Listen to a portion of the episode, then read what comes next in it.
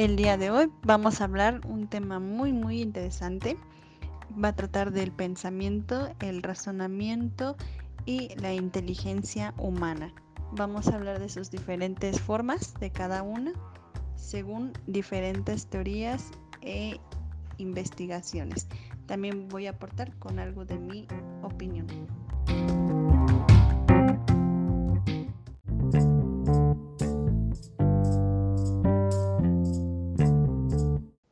Quisiera eh, primeramente comenzar a hablar sobre el pensamiento humano. El pensamiento humano eh, tiene muchos, muchas definiciones, sin embargo, para mí creo que lo más acertado desde mi perspectiva es que el pensamiento es la capacidad del ser humano de procesar información, eh, información que recibimos a través de nuestros cinco sentidos a través de lo que vemos, lo que tocamos, lo que olemos, lo que escuchamos, etcétera, es esa capacidad de esa información que nosotros recibimos y guardamos en nuestra memoria, la reproducimos o la, la procesamos y esta nos puede ayudar también a deducir y a crear conclusiones y bueno, eh, incluso a, a, poder aprender algo, ¿no? Adquirir algún, algún aprendizaje. Con esto quiero decir que existen diferentes tipos de pensamiento. Son el deductivo, el inductivo, el crítico, sistémico, investigativo, creativo, sintático y analítico. Y hablaremos de cada uno de ellos. Primero que nada voy a hablar del el pensamiento deductivo. ¿Qué es el pensamiento deductivo? Es la forma en la que nuestro cerebro procesa toda la información e ideas que estamos recibiendo de una forma estructurada y organizada para llegar a una conclusión. Toda esta información que nosotros procesamos tiene que tener algo en común para llegar a una sola idea o una, una sola conclusión. Vamos a poner un ejemplo Supongamos que estamos cocinando un pastel y eh, después de unos 40 o 45 minutos que nuestro pastel se está horneando, nosotros hacemos la prueba del palillo, ¿no? Que consiste en insertar un palillo y sacarlo para poder darnos cuenta si el pastel sigue crudo o sigue em, o, ya se quemó, le falta cocción. Entonces nosotros al insertar el palillito en nuestro pastel, desde ahí podemos tener algo de información, una pista que nos puede ayudar a deducir si nuestro pastel está crudo o no. Yo puedo insertar el palillito y me doy cuenta de que se hunde con mucha facilidad esto ya me está dando una señal de que muy probablemente el pastel se encuentra crudo. Luego, una vez que yo saco el palillito y noto que hay mezcla del pastel embarrada en el palillito, entonces yo puedo eh, darme cuenta de que efectivamente el pastel se encuentra crudo, ¿no? Ya teniendo estas dos pistas, estas dos ideas, una, pues que el palillo entró muy fácil y otra que sale con mezcla líquida. Estas dos ideas o esta información me ayuda a deducir que mi pastel está crudo. Y esta es la forma o es un ejemplo de cómo la información que nosotros percibimos la podemos procesar de manera deductiva y nos lleva a una conclusión, una conclusión verdadera. Bien, ahora hablaré del pensamiento inductivo. ¿Cómo es el pensamiento inductivo? Es la forma en la que nuestro cerebro procesa la información de algo particular a algo general.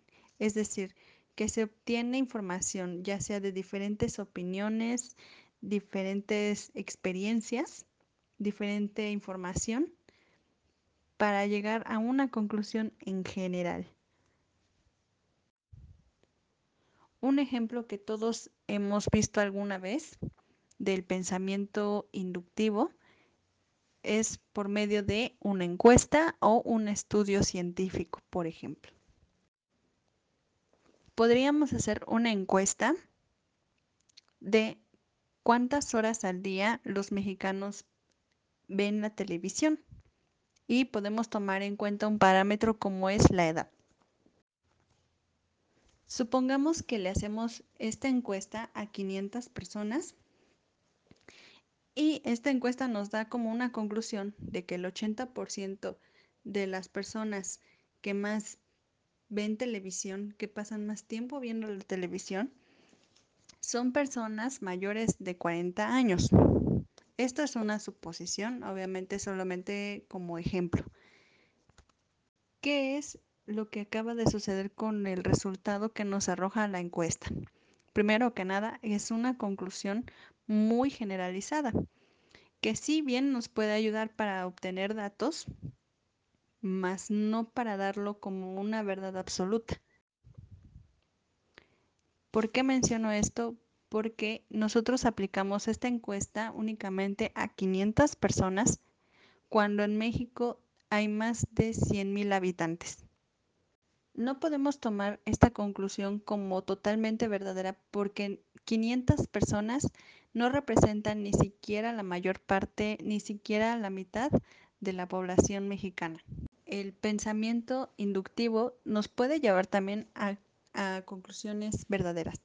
Por ejemplo, cuando clasificamos una planta o un animal o un insecto. Cuando nosotros vemos un insecto y contamos sus patas, si tienen ocho patas, nosotros automáticamente lo relacionamos con los arácnidos. Y aunque nosotros no seamos expertos en insectos o no, no sepamos exactamente cuál es el nombre del animalito que estamos viendo en ese momento, nosotros en automático lo, lo relacionamos y lo clasificamos como un arácnido si éste tiene ocho patas. Bien, ahora hablaré del pensamiento crítico. El pensamiento crítico es uno de los que más utilizamos casi todo el tiempo y este es aquel que examina la información, la evalúa y se pregunta el porqué de las cosas. Este tipo de pensamiento es el que nos va a ayudar a ser personas más objetivas. Por ejemplo, hoy en día está muy de moda informarse por medio de las redes sociales, pero como sabemos, desafortunadamente no toda la información que se nos presenta en estas plataformas no es 100% confiable. Sí hay fuentes confiables, pero hay que saber buscarlas y hay que saber eh, ubicarlas, identificarlas para que no nos llenemos de información falsa. Muchas veces nos dejamos llevar por este tipo de noticias y también influye mucho lo que la sociedad comenta. Una de las más recientes noticias falsas que circulaba por internet hablaba sobre las torres que introducían la nueva señal 5G a México. Estas, estas noticias decían que al instalar la red 5G en México, muchas personas padecerían de cáncer por la radiación que éstas emitirían. Desafortunadamente, la falta de pensamiento crítico hace que la gente crea de manera inmediata estas noticias sin analizar la información, qué tan realista es, de dónde sacaron esta información, quién es el autor de la información, qué tan probable es que esto sea cierto, cuál es la fuente original, qué estudios evalúan que, que esto suceda en realidad. No existe el pensamiento crítico dentro de estas personas y esto nos lleva a otras consecuencias. Una de estas consecuencias es la desinformación, porque muchas veces cuando nosotros nos preocupamos por algo, queremos inmediatamente compartírselo a las personas que conocemos, familiares, compañeros, amigos, vecinos, etcétera. Y si nuestro entorno a quien le compartimos esta información también carece del pensamiento crítico, la segunda consecuencia que obtendremos es pánico colectivo. Por eso es que siempre es muy importante tener activo el pensamiento crítico. En este caso, como en las, redes sociales, la información que se difunde ahí, el pensamiento crítico nos puede ayudar a evaluar este tipo de noticias, nos puede ayudar a analizarlas, evaluarlas y preguntarnos el por qué, para llegar a ser más objetivos. Y esto también nos nutre más en el aspecto de la educación. Bien, ahora hablaré del pensamiento sistémico. El pensamiento sistémico es la forma en que analizamos la información, se evalúan todas, la, todas las partes que, que están relacionadas y estas nos van a llevar a una conciencia de sucesos y de un porqué. Por ejemplo, una fábrica de pan está compuesta por diferentes máquinas que llevan diferentes procesos y todos estos están en orden. Primero están las máquinas que eh, juntan todos los ingredientes, los mezclan y crean una masa homogénea. Después hay unas máquinas que amasan y cortan o meten en moldes esta masa para que posteriormente se ingrese al horno y esta termine con su proceso de cocción, de cocción. Una vez que el producto termina de hornearse, pasa por un área de enfriado y posteriormente a un área de empaquetado. Claro, esto lo menciono de alguna forma muy general. En todas las empresas siempre hay un encargado de calidad. Supongamos que un lote de panes salió muy salado. ¿Qué es lo que tiene que hacer el encargado de control de calidad? Aquí es donde tiene que utilizar el pensamiento sistémico. ¿Dónde falló? Si el pan está muy salado, ¿qué parte del sistema del proceso falló? Esta persona encargada deberá pensar de forma ordenada cómo es el proceso en el que se fabrica el pan en la empresa. Para así llegar a la conclusión de qué parte del proceso de la fabricación del pan es la que no está trabajando correctamente. Muy probablemente esté fallando la maquinaria que mezcla los ingredientes.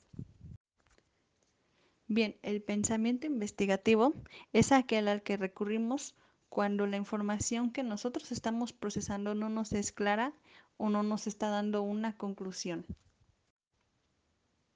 Y esto nos genera la necesidad de investigar. Para comenzar la investigación, nosotros debemos tener cuestiones. ¿Por qué? ¿Para qué? ¿Cuándo? ¿Dónde? Etcétera. Por ejemplo, nosotros podemos escuchar eh, la importancia de hacernos un chequeo anual de sangre, de triglicéridos, etcétera. Pero nosotros tal vez no sepamos por qué es importante hacer un chequeo al año. Y desde ahí podemos partir a cuestionarnos como por qué es necesario saber si mi nivel de azúcar es adecuado o si no tengo exceso de colesterol en la sangre, por ejemplo. ¿Qué es lo que puede suceder si mi azúcar está elevada? ¿Cuáles son las consecuencias? ¿Qué enfermedades me puede causar? ¿Cómo lo puedo prevenir? ¿Cómo lo puedo disminuir? ¿Cómo puedo alimentarme de una forma más sana, etcétera?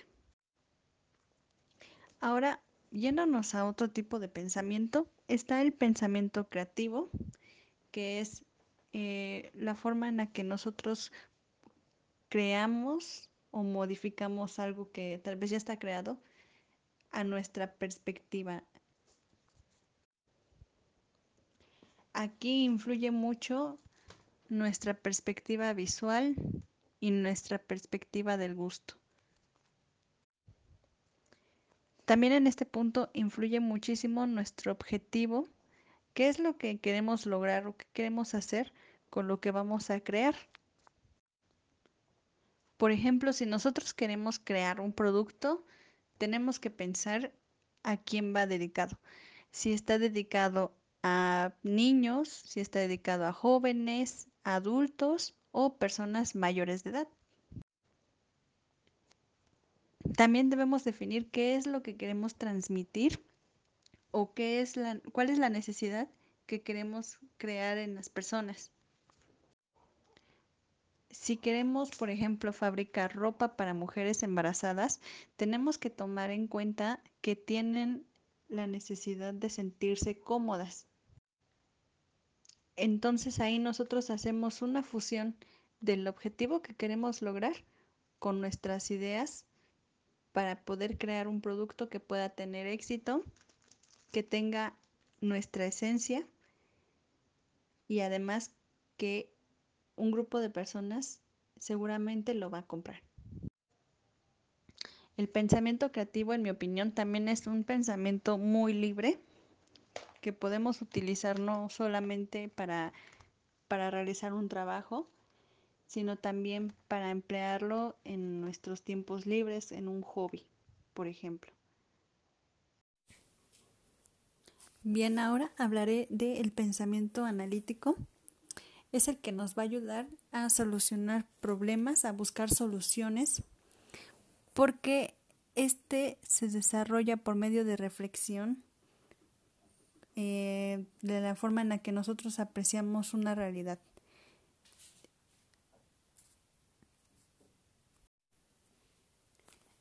El pensamiento analítico nos hace ponernos desde una perspectiva realista y nosotros lo que hacemos es reflexionar cada posibilidad del problema, eh, el porqué del problema y cómo podemos solucionarlo, cómo podemos, llegamos a una conclusión que nos va a ayudar a solucionar este problema.